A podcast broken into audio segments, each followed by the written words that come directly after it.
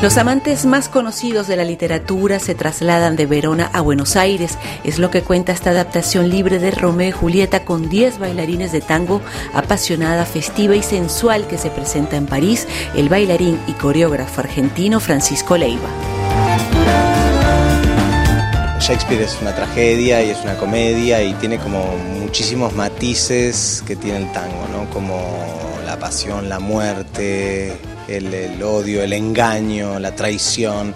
Y efectivamente el lenguaje del tango tenía muchísimo que ver porque cuando empezamos a analizar los cinco actos que tiene la pieza de Shakespeare, me di cuenta que cada acto era un sentimiento y todos esos sentimientos tenían que ver con el tango.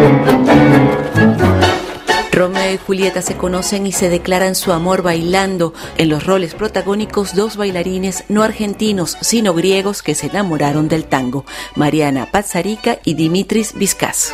Pienso que el tango es el baile ideal para representar Romeo y Julieta para mí Romeo y Julieta representan ah, la, pareja romántica que pasa de todo el proceso de, encontrarse, enamorarse y después la, separación y la tragedia al final.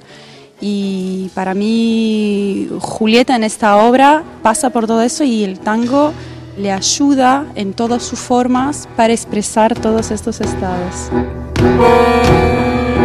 Es una linda aventura eh, hacer Romeo en esta obra. La obra es muy exigente porque tiene todo, tiene suelo, tiene danza contemporánea, tiene jazz, tiene saltos, eh, así que sí es exigente.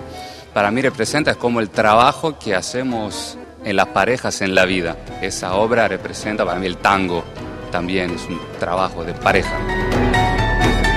Esta adaptación lleva a Romeo y Julieta a un lugar un poco más actual. La bailarina Chantal Fernández Crea es la asistente de coreografía de este espectáculo. Hay partes de la adaptación donde realmente se ve, bueno, mucha pasión, donde hay mucho cuerpo, donde hay mucha sensualidad y creo que el tango puntualmente le aporta esto a Romeo y Julieta. En la historia original es algo un poco más naif.